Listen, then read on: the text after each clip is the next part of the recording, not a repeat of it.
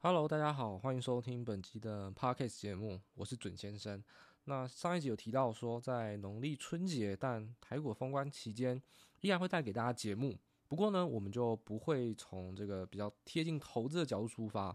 那我们稍微跟投资沾点边。但是我想来闲聊一些，呃，一个主题，那就是跟苹果这家公司有关。那这好像不能叫准先生怎么说？那我们不如这个特辑就把它命名为。我准先生老实说，那我就把它当做是一个以我个人观点更多啊，那以市场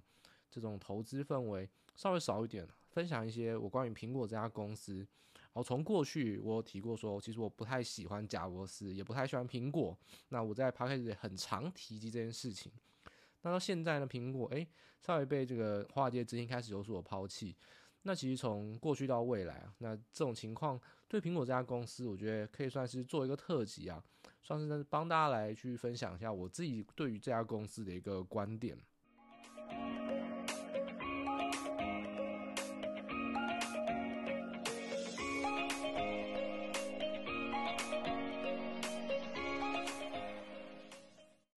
好，首先呢，我们有提到嘛，呃，以近期来说，这个。事件的主角啊，不算很明显哦，因为最近呢，就是我们先前的节目嘛，上一周、上上一周等等，都一直在提到财报的公布。那美股的财报呢，事实上在非常多的科技公司呢，我们已经归纳完毕了，就是 AI 与否的问题。当你的 AI 比例越高哦，你是卖金铲子，你不是正在挖掘 AI 的这些公司，例如说像 AMD。呃，像是 NVIDIA、AMD、台积电，甚至像是 Broadcom，就是博通，还有微软哦，这几家公司就是最近啊，就美国啊开始又来炒作什么呢？就是 AI 五巨头。先前呢，他们会讲说尖牙股嘛，就 FAANG。那后来呢，又为了要加入特斯拉、加入 Netflix 等等，所以呢就说叫做这个，呃，加入 NVIDIA 等等，就把它叫做 Magnificent Seven，就是科技股的七巨头。那现在呢，因为他们开始了。这其实原则很简单啦，怎么样呢？就是逐强嘛，太弱留强，所以谁股价好呢，就选谁，就是跟在屁股后面嘛。所以为什么把苹果踢掉？为什么把特斯拉踢掉？那当然其他公司也被踢掉，但这两家公司很多华尔街早就想把他们剔除。为什么呢？就是因为对于他们而言呢、啊，资金不太青睐。那我们事件的主角，我们就不谈特斯拉了，有机会可以再去谈这家公司。但今天我们就要先谈主角苹果。先前呢，苹果我们可以看到，由以股价角度而言的话，十月三十、三十号、三十一号，就是美股啊有出现没有来由的重挫。我们说这就是资金集中的多杀多啊，怎么涨的缓涨，那资金集中也会变成缓涨跟急跌。但是像苹果在十月三十号，就是年底的封关，呃，你说西元呐，就是说二零二三最后一个交易之前，苹果早就已经先见到高点，而且已经先连跌了大概快要两个礼拜。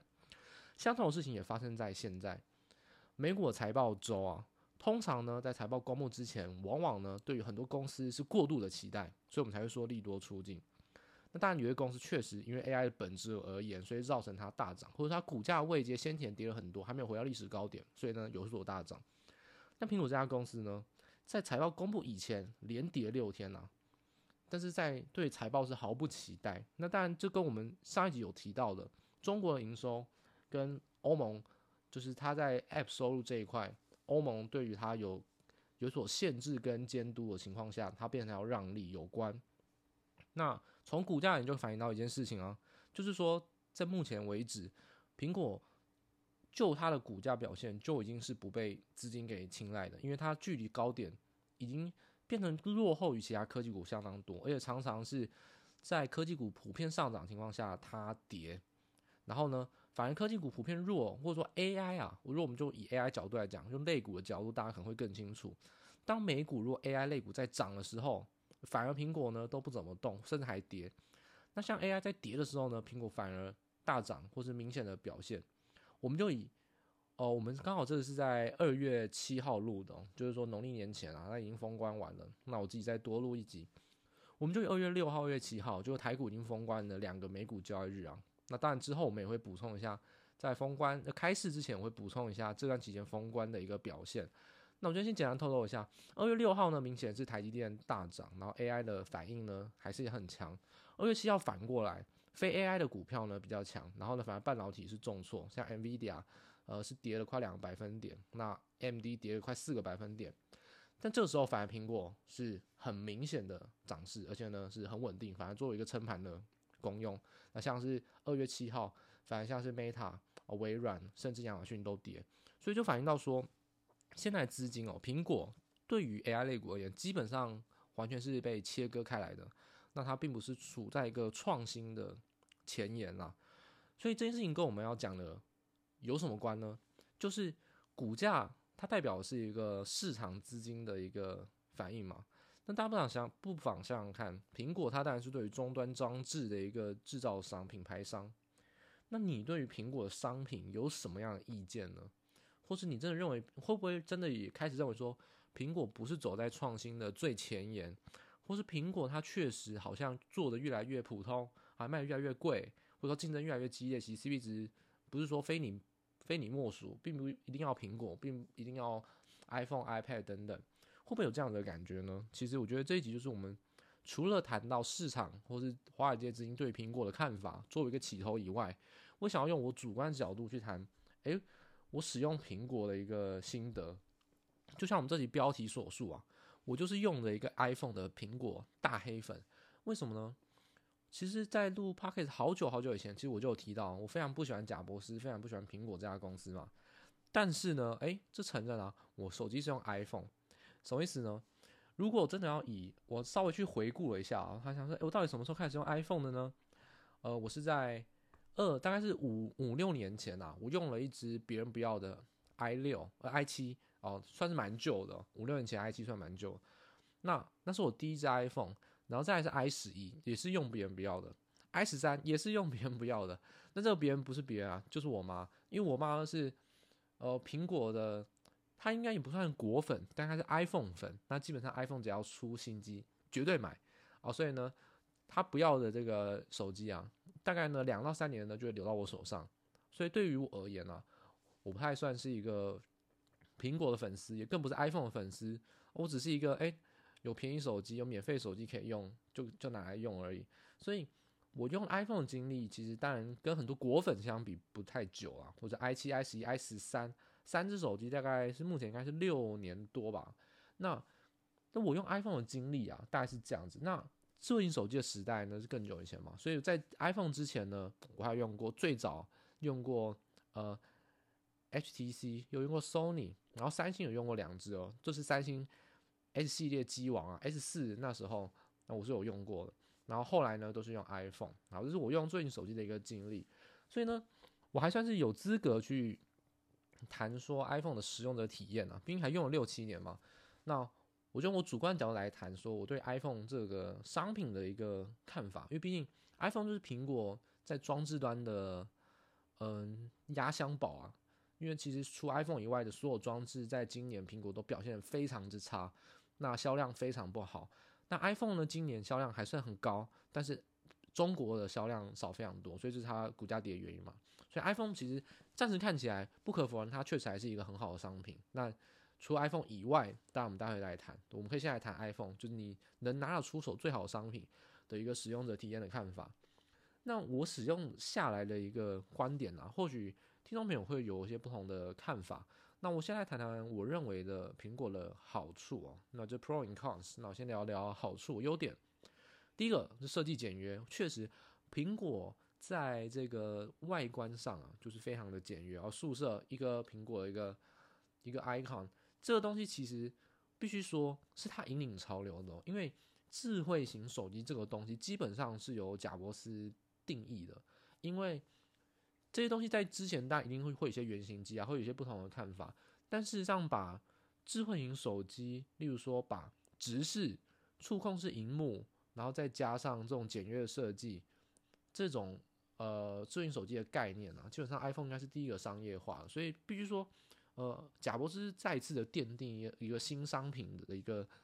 就是一个基础啊，甚至是引领一整个新的三 C 产品的潮流，这确实是没有错。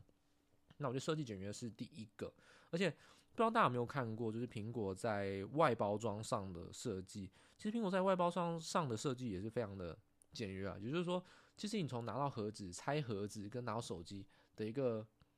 使用的过程，就会是一个很有美感。所以说，我就是讲到一个有趣的趣事啊，就是在念那个台大的时候呢，就是我们都会有一个小小，就是类似说开玩笑，开玩笑啊，就是说，呃，台大有很多图书馆嘛，然后呢，有一个很漂亮图书馆，就是社科院图书馆，就在这个辛亥路那边，好像新盖的。社科院图书馆盖很漂亮，然后呢，社科院呢，当然就比较多，例如说像法律系啊，然后呢，甚至是社会社工等等，就是说这种。文法商啊，那商商学院可能还有，就文法相关的会去社科院读书，然后呢，刚好新开路对面啊，又有一家星巴克，那时候我们就会偷偷私底下都会呃嘲笑，不是嘲笑，就是偷偷开玩笑说，如果没有带 Mac，或是你不是 iPhone 的话，你不进不去，进去的话，你可能那个警铃会大响，说，哎、这个人手机跟苹果，手机跟电脑都不是用苹果的，那不得进入，就像那个。狗官跟狗不得进入一样啊！你不是用 iPhone，不是用 Mac，不能进入。因为其实，在那个时候望去啊，不是只有 iPhone。我说真正的果粉定义不是 iPhone，很多老人家也用 iPhone 啊，他哪管什么苹果不苹果？真正的果粉是用 Mac，Mac 才是真的果粉的定义啊！就我观察下来，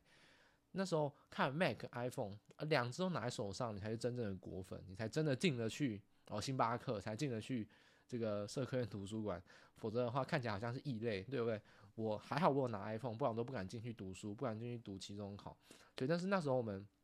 看下一个经历啊，就是说确实对于呃喜欢美感、在乎设计感的人来说，就会比较在乎 iPhone。而且以电脑来说啊，以效能而言，如果是跟绘图啊，或者需要看色彩辨别度的话，确实 Mac 它是它的优点是很显著的。但若真是跑效能啊，绝对不会是 Mac。所以基本上大家可以。不能说标签化，但是，呃，比较有趣的点，确实是有一点倾向上，就是说比较在乎美感或文法的文法科系的人啊，那确实好像用 Mac 比例特别高。那我觉得另外一个，当然以手机而言呢、它的硬体的规格，我觉得另外一个好处应该是处理的效能，因为 iPhone 它很早就开始用就台积电最先端制成的晶片，就像我们回过到投资带到一点点三奈米。是谁是第一个订单？就是 iPhone，基本上已经包了好几次了。每一年最先进制成的订单都是 iPhone，算是第一笔，它都在前年就包包下来。那这没有为什么？是因为你要包新产能，第一个你就是要有确定的发表时机嘛。iPhone 每年都是在九月啊，或者就秋季发表会，所以它基本上就是五六月开始。去包下产能，然后呢，甚至前一年就可以跟你讲，诶，你只要有新制程，那我就要用那个新制程哦。所以基本上这些事情都是可以确定的。所以确实，我觉得以 iPhone 而言呢、啊，手机本身，我必须承认哦，手机本身就不是一个处理效能会需要多好的产品。但除了一个东西除外，就是打游戏。所以你去看那些手游的实况组啊，基本上都是用 iPhone 哦，因为 iPhone 的游戏效能确实是最好。真的比处理效能、啊，一定是要带有图形，就是画面显示，然后再高速的运算。那基本上游戏算是手机判别效能最明显的一个地方，因为你也不会用手机去跑 Python 啊，或不会去爬虫吧，也不太可能。所以，对处理效能而言，手机本来就不算是一个最在乎的强项。那它确实在游戏这方面的表现应该算很好，所以这是它的好处。第二点，除了设计以外，再来是游戏的效能，处理效能。那第三个，我觉得。我觉得最后一个啊没了，比较想说，哎、你都在称赞啊，没有没有，最后一个，最后一个好处，我觉得就是 AirDrop，在 AirDrop 设计上，苹果应该是从很早就有这个东西啊，应该是我还没有 iPhone 之前就有。那现在 AirDrop 的传输速度非常快，因为它的封包啊，基本上 AirDrop 的体系就是只有 iPhone 内部可以用嘛，因为 iPhone 从来不用蓝牙互相传这种东西，在很早期最近手机时代，大家都用蓝牙传嘛，对不对？然后还用 Android 传 APK，对不对？传程式档等等，但事实上 AirDrop 就直接。内部可以互传，所以呢，这其实就是我认为它算的三个好处啊，就设计简约美观，然后再是手机本来就不太在乎高效能，但它刚好在游戏就是说表现很好，就是它在呃运用到一点效能的情况下，就不会到非常高效能，它处在一个非常好的一个临界点，所以呢，打游戏确实 iPhone 是最好，然后再是 AirDrop。那谈完了，我们现在来谈这个。罪状不是啊，谈它的坏处啊。我使用体验起来，其实这个这些东西，我从一开始用 iPhone 第一年，我就已经觉得说这些东西就是缺点。那其实说果粉只是说可能很包容，或者说或者他们另寻办法，或者说被其他好处给遮掩什么的不管，反正我来谈谈我认为 iPhone 的几个嗯、缺点。哦，第一个我绝对要谈这个东西，我觉得烂到无无无以复加，真的好烂，就是 iTunes，这应该是连我记得连问就是是果粉的人都说 iTunes 真的是难用到不行，这设计我是无法想象。第一个好丑，呃，苹果这么在乎美观的公司，可以设计出图形界面这么阳春、这么丑的一个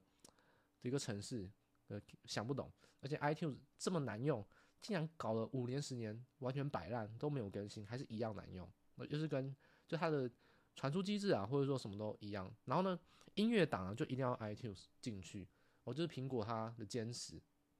所以我觉得第一个罪状，我从用 iPhone 第一年开始就觉得 iTunes 超级难用，非常难，而且死都不改，完全不改。然后第二个呢，我觉得我主观上认为缺点啊，就是规格特立独行，包含。现在当然换 Type C 嘛，这也是一个实际上发生的事情，也是很或许有人会说投资的新题材。但是其实 iPhone 在先前就是 Lightning 它的这个就是说手机的充电孔啊，然后或者说它取消这个耳机孔等等，然后它都是很特立独行。而且虽然说还还有照片，如果你用苹果拍照嘛，它那个档案就是说什么 HEIC 吗？因为这个档就它不是一般的图片档。然后剩下我们刚才讲的 iTunes 就音乐体系等等。那其实苹果当然它有解释过啊，或者有些果粉会护航嘛，说啊这是为了资料安全呐、啊，或转传输速度，因为有人说，呃苹果照片呢、它这个是压缩比例上，就等于说很像 CP 值啊，你的档案大小比较小，但是画质可以保留比较高，类似说这种传输速度啊，或者他说为了资料安全着想，所以它都是用特殊的规格，包含资料、包含硬体连接的线速等等。但我觉得啊，就像那个电影台词嘛。对不对？其实它都是为了钱而已啊，就是 video 机啦，对不对？Lightning 为什么？因为你基本上你要买线，你就要买苹果线，其他厂牌更没有。那虽然说有很多二手的，然后会去仿造嘛，我们说不是正版等等，基本上就是为了要多卖你一条线。然后再就是它取掉三三点五 mm 的这个耳机孔，就是要推蓝牙耳机嘛。但蓝牙耳机我觉得是潮流啊，所以这我倒不批评。那另外一部分就是说。像照片啊、音乐体系、资料安全等等，其实它就是为了要绑这个苹果资料的生态系啊，绑在一个封闭的系统里面。所以，我那我觉得它其实只是为了说，因为 iPhone 非常强势啊，所以如果 iPhone 的规格或资料能坚持下去的话，就会吸引别人去用 iPad 或是用 Mac。就是说，它其实算是一个资料的一个生态系。我举同样而言啊，假设你用三星啊，三星的呃平板或者说手机，其实它是一样会跟 iPad、iPhone 一样，都还是会有很多可以互联或传输、快速传输的机制。大家基本上都不会绑得这么死，就是说，其实，在安卓系统底下，并不会说像它封闭在 iOS iOS 系统底下这么这么的特立独行啊。所以我觉得规格特立独行这件事情啊，欧盟常常会开罚嘛，或者说逼他说不能要用 Type C 等等。我觉得这件事情是罚得好，因为我觉得为了多赚一点钱，但是确实我觉得是没什么太大的意义，基本上是。就是为了多赚那一笔钱了，所以我觉得开罚是完全合理啊，我也蛮赞成的。那这种规格特异独行的情况下，你说这是厂方开发的自由也好，但我觉得它对于科技的传播，或者是它所谓的什么资料安全等等，我倒不觉得有嗯、太大的优点啊。我自己用起来是觉得规格特异独行是我认为的是一个缺点。那在另外一个当然是 NFC 的这个悠游卡，这大家知道说 iPhone 是没办法刷手机进站的，就是因为。这个北捷跟 NFC 啊，就是苹果的这个系统是没有整合的。然后北捷不是先前还回应过吗？说，哎，如果要开放 NFC 的话，十年啊，十年后就有可能。问题十年后 iPhone 还会不会存在都不知道，所以最近手机会不会都换别的样子都不知道。所以这些东西基本上是无疾而终啊。所以我觉得 NFC 优卡也是，基本上全部安卓都可以用，就你苹果不能用。这也是跟刚才这个规格特立独行很相关。我基本上就是。去搞一个特殊的一个系统，或者资料安全传输等等，所以就变成说它没办法通用化。很多时候，但是因为台湾用 iPhone 的比例在全世界是非常高，必须说，呃，台湾跟日本在 iPhone 的使用比例上都很高。但是这种情况下就变成说，很多人用 iPhone，那事实上为了 iPhone 本身造成说 FC 不，FC 不能用，那很多人只是说啊，就算了，反正就用悠游卡。但我觉得确实来说，这其实就跟刚才规格特立独行是一样的。它其实本来就是一个没有必要去，呃，妨碍大家或者是没有通用化的一件事情啊，所以我觉得这也是苹果一个大缺点，也算是规就是资料规格啊，或者说硬体规格特立独行的一个延伸啊。然后再就苹果税啊，这就大家知道，如果你有开发 App 的话，在 App Store 上架，那就会有三十趴的这个，它等于说它强迫你用 Apple 里面的支付系统，然后会有抽三十趴。那那很多都会转嫁到消费者身上嘛，所以我觉得还是那句话，东西会丢机啊，对不对？龙年嘛，龙东西会丢机。基本上苹果，我觉得这家公司哦、不是，我觉得它当然很多高大上的设计设计理念啊，但事实上，它为了赚钱，其实我觉得常常有一些小动作看起来是啊看不下去啊，就是只是觉得说，就搞就是为了搞很特殊啊，在那边大声啊，我用这个，我用这个，这个很厉害，事实上也没什么太大的。我觉得没有什么太大实质意义啊。那我觉得这是在 iPhone 的使用体验上，我觉得三个优点跟三个缺点呢、那我觉得撇除掉使用者体验哦，就是我觉得 iPhone 使用起来啊，确实已经还算 OK 了，我觉得没有不好。但是呢，我们还是要回头去讲说，诶，使用起来好不好？但是 iPhone 是市占第一，iPhone 市值从第一变第二，诶。那你要当市值第一名的公司，你要当市占第一的公司，其实标准可能就不是好用而已哦，可能是要走在最前端。所以其实我们在现在这个部分，我们要想要谈谈的是 iPhone 在技术前沿这一块。我觉得从很久很久以前，我说我就力抗果粉，我说 iPhone 根本就已经失去贾伯斯时代的创新啊。那 iPhone 已经都跟在别人屁股后面了，都完全是一个落后的一个。等于说都是别人做什么，诶、做起来了，然后 iPhone 呢就拿来用。等于说它其实尝试利用品牌忠诚度，等于是说，反正我什么功能好用，我 iPhone 就加进去。我的果粉看到相同功能呢，就会盲目选择 iPhone。但事实上，这个功能也不是我先发明，我可能也不是最优化。所以 iPhone 其实到后期，我觉得可能近大概七八年都是都是像应该 i 六之后，我觉得大概最基最尖端大概就是 i 六。i 六之后的手机，我觉得看起来都不算是技术前沿了，就是没有什么创新的设计。所以，哦我觉得以 iPhone 而言的话，例如，呃，像我们刚才讲的，iPhone 的定位跟定义，就是在直视荧幕，因为以前都是用电脑嘛，甚至用黑黑莓机等等，它是一个有甚至键盘 QWER 的系统，跟现在你去看这个。只有触控荧幕，第一个触控纯触控，然后呢再来直视荧幕，然后再来呃非常简约设计，然后呢是有就照相镜头这样子一个商品，把它定义为我智能手机。那后来的一个 iPhone 创新呢，我们可以想想看，就是我说 i 六之后明显的创新，硬体创新有什么？我觉得第一个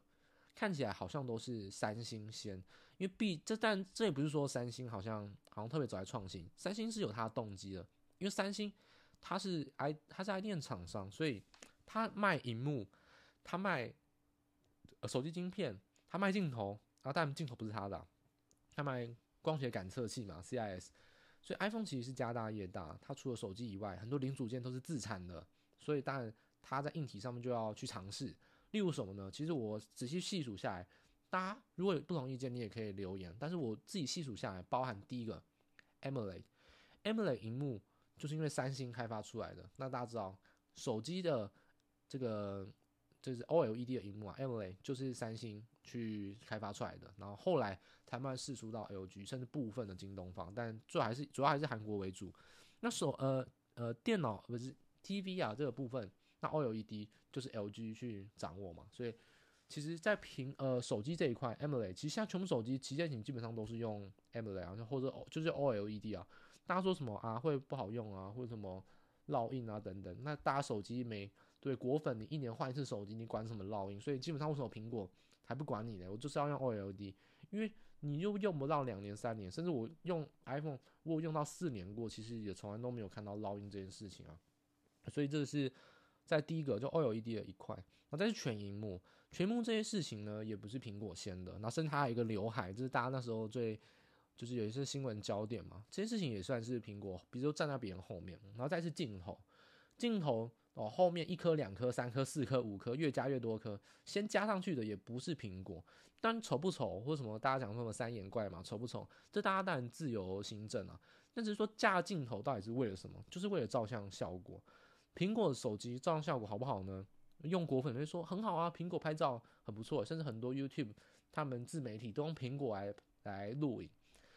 但就是还是那一句话，苹果不是不好用，它也非常够用。但问题是它没有走在技术的前沿，也就是说，真的要比镜头的话，其实从一开始哦，Sony 跟三星的镜头就是最好。那当然跟他们旗下就是有光学感测元件制造一样，硬体厂商为了要推最高规格硬体，就要把它加在手机上面。这是推动技术创新一个最常发现的事情，就是你有技术在硬体的零组件这一块，那你就要想办法塞在终端产品，让它变成就提高你的毛利率的部分。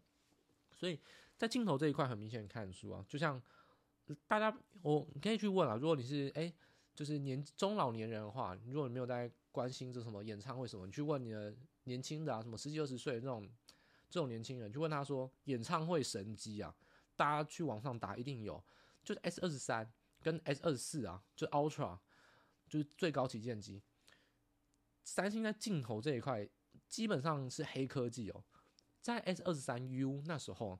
然后呢，我就有一个朋友啊，他去看演唱会，然后他说那时候韩国他们就有说 S 二十三 U 非常猛，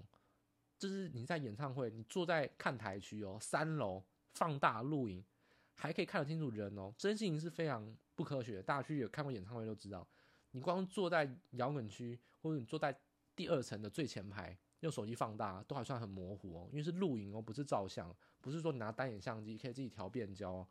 录影这件事情，就是手机镜头这件事情，S 二三 U 基本上真是黑科技。第一次我看到那个对比的图，我真的会怀疑那个是 AI 做的，就是那个是 Photoshop 修上去的，因为它放大之后的画面清楚到会觉得很夸张，因为它可能是放大二十倍，然后呢，你再回到原图发现真正的距离，你会觉得说，哇靠，真的是黑科技。所以说，在镜头这一块哦，比如说 S 二四 U 啊，它就是五千万画素嘛，然后五倍光学变焦嘛，那那它是可以两倍、三倍、十倍，甚至到可以到一百倍啊。但一百倍当然是没那么清楚，就是说二三十倍其实就是在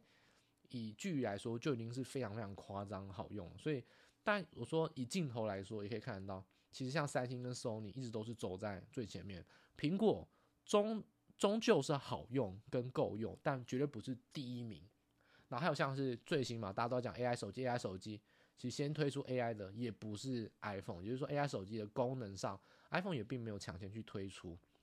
所以我会认为说，真的要当一个第一名的公司，或是你要当一个市值的第一的公司，你没有一些做梦的想象，或者你没有给别人一个最前端技术，甚至像浪潮就在 AI，那就像股市的资金一样。你没有去强调你的 AI，或者说你也没有，你确实也发展不起来 AI，那你也长也不长。就像台股啊，台股很多公司跟 AI 根本没什么鸟关系，但是他就说，哎、我跟 AI 有关，对，你连装都不装，或者说你也装不起来，因为毕竟华尔街你是最大的公司嘛，华尔街都是盯着眼睛去看，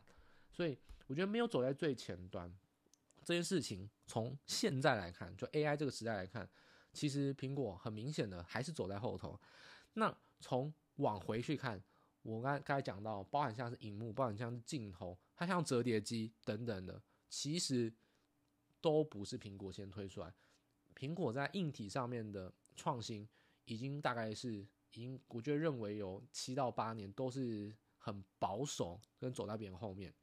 所以说我当然我有讲嘛，我说不太喜欢贾伯斯的原因是什么？就是因为我不喜欢。其实真的就是我主观上没好感啊，因为我承认贾伯斯真的非常厉害。它实在是定义了非常多三 C 的产品，所以我们刚才讲到就是手机这个定义以外，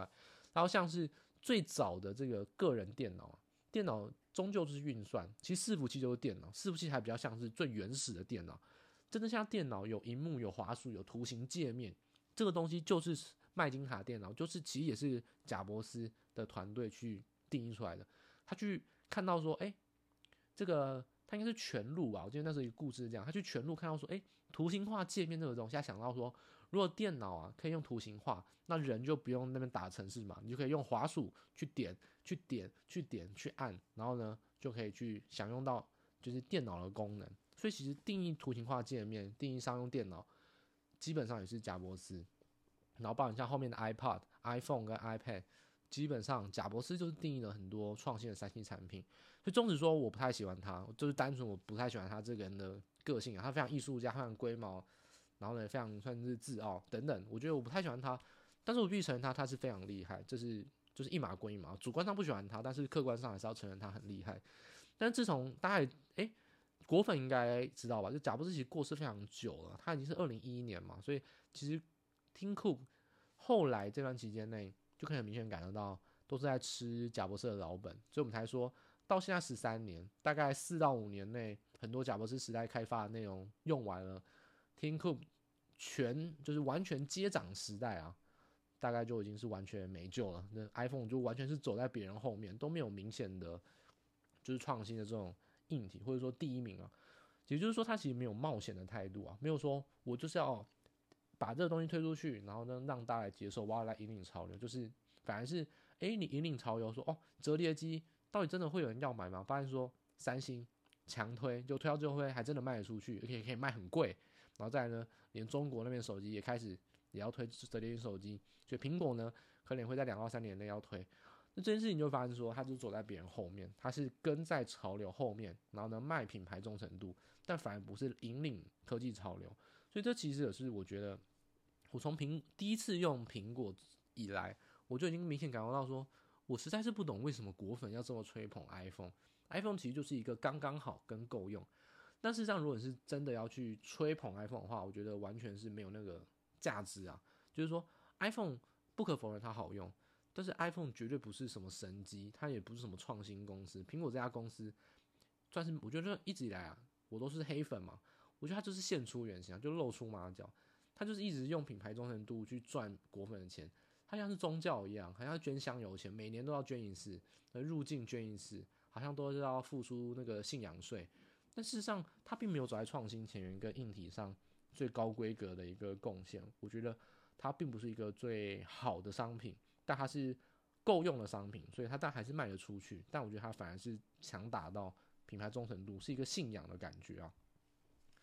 所以我们在这个这一集闲聊最后啊，就有提到说一些关于 iPhone 这家公司的一些主观的看法，跟它市场上资金对它的看法。我觉得总体而言就是说它不被资金青睐嘛。那 AI 当然是主要原因。那我觉得当不上第一名。的原因就是因为你缺乏了梦想，你缺乏了创新，你缺乏走在最前端，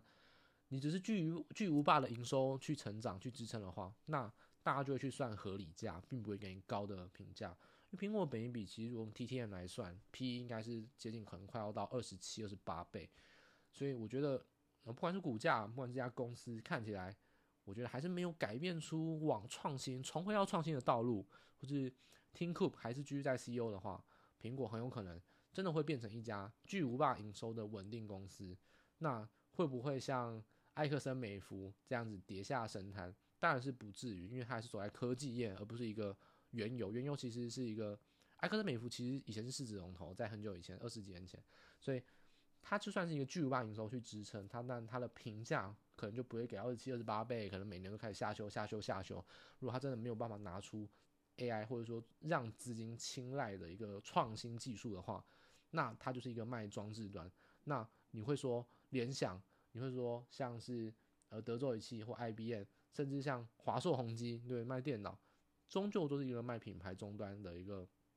商品。那苹果的比就是评价真的给到那么高吗？就会打一个大大的问号啊！所以我觉得这是在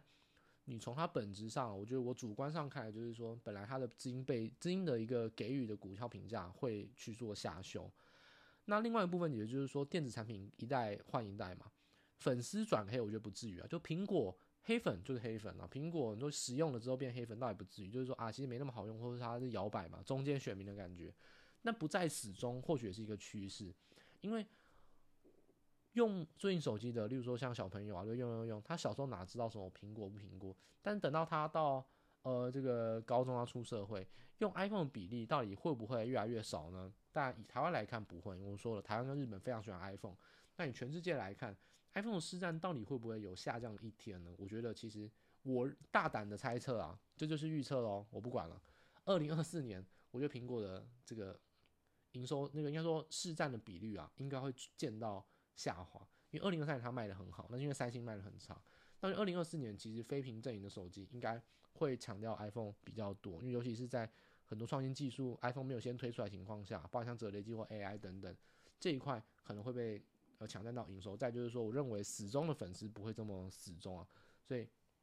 iPhone 这一块，我觉得也是大胆预言，好吧？我们年底回来来检视二零二四年的 iPhone 的呃南瓜的一个市占比率，应该会会下降。那当然，苹果这家公司还有没有未来呢？嗯，虽然说我是苹果大黑粉，我用的 iPhone，那我就平心而论，最近几年 iPhone 想要发展什么？什么 Apple Music 啦，Apple TV 啦，iCloud 啊，等于说怎么要卖高毛利的服务嘛？那我觉得这些东西哦，不会是营收大爆发，你不会是一个创新，所以你营收不会稳定增长。真正我觉得苹果这家公司的定义，你要搞清楚。你比微软、比 Google、比 Meta、比台积电、比 NVIDIA 强在什么地方？你是终端商品的制造商，你已经是称霸这个世界二三十年了。麦金塔、iPhone、iPad，先 iPad 再 iPhone 啊，就是说你创造了这么多终端消费的消费型电子产品。我觉得苹果如果真的要重返高峰，基本上还是要回归到一个点，就是创造出一个非常好用的消费型电子产品。我觉得这还会是它重回高峰。如果他只是说追求啊，我要因为我的营收啊，我想要增加，我想要拉高毛利，所以我就去发展服务啊，就 iCloud 啊，Apple Music。那这些东西我觉得不会改变，就是呃资金上对它的股票评价，依然不会认为说它是一个创新的公司，它的股票评价也不会有就是大幅的成长，反而还会继续慢慢慢慢的下修。所以到底什么东西是创新的消型电子，然后呢又可以让等于说 iPhone 占据一个主导地位呢，其实会不会是 Vision Pro 呢？就是说，其实我还认为说，现在的 AR 商 VR 商品啊，还是太就使用者体验不好，就太重啊，或太紧啊，或戴不久。就是像我们之前也有提过嘛，就是我们在那个月特辑嘛也有提过，就是说，其实 VR 这个商品，其实如果你看过什么像什么刀剑神域啊，还是什么。什么夏日大作战，就是它这种完全虚拟世界元宇宙跟搭配 VR 装置。如果你真的能躺在床上，完全没有知觉，然后呢进入到那个世界，等于说真的是没有什么感觉的话，那这商品或许就是开发一个人类的新未来。我觉得这才是 iPhone 应该说苹果该去做的事情嘛。所以倒觉得 Vision Pro 这一块，如果苹果真的要成长的话，反而应该要逆势的去发展这一块。就像 Meta 嘛，看到说哦 VR。盖拍用，对不对？VR 根本没有人要，资金都不想要，所以 Meta 又跑回去说我是 AI 公司了。那我感觉苹果应该是要逆向思考，如果他真的想要成为再一次的登上高峰，他反而应该要去想还有什么消费型的电子装置是可以划划时代的推出，然后引领潮流。那我觉得或许 VGM Pro 它如果真的能改善到它的使用者体验，那或许这会是它一个新的未来，或者说一个完全我们现在无法想象的产品都有可能。所以。这是我觉得 iPhone 或者说苹果这家公司啊，除了 iPhone 以外，然后呢，它还要想要登上高峰。我反而认为说，与其去强推 AI 什么的，这其实不是苹果的专长。苹果最重要的专长还是推出一个崭新划时代的电子产品。那这或许会是苹果登上高峰的一个机会啊。虽然我是苹果的大黑粉，不过呢，我还是给出一个我觉得有机会、有方向性，然后比较建设性的一个建议啊。那以上呢，就是我们这一集啊，关于这个。一个算是特辑啊，算是闲聊一下说，在投资这一块哦，AI 的资金，华尔街的资金为什么不喜欢苹果？跟我认为啊，我这个苹果大黑粉，对不对？黑粉就是最了解他的，比粉丝还了解。所以呢，我呢这五六年前早就觉得苹果这家公司没有创新，所以现在没有创新，或者没有走在技术的最前面。你要当市值第一，你就要当第一名哦。我们说这个皇冠效应哦，你没有拿出第一名的实力，评价会少很多。所以我觉得苹果应该还是要往第一名的路线去走，就是说你要想出一个别人都没有，然后呢只有你想得到的东西，反而不是跟在别人的屁股后面。否则的话，我觉得苹果的股票评价或这家公司就会越来越被资金放到一个稳定营收，而不是一家大型的成长股。所以这是我对于苹果我自己包含使用者体验。跟我作为苹果大黑粉，我从很久以前我就已经看透了苹果这家公司没有创新，没有创新，它是靠果粉，它是信仰，它是宗教，我的一个看法了。所以这集的闲聊就到这边到此结束。那也一样，大家在新年期间啊，封关期间，就是大家好开心的过年啊，祝大家就是 Happy Lunar New Year。那在开市回来之后呢，我们一样会持续为大家提供跟投资相关。或是呢，每周去更新最新的一些内容，分享给大家。那我们本集的 podcast 就到这边正式结束。那祝大家都能新年快乐，然后呢，投资都能事事顺心。大家拜拜。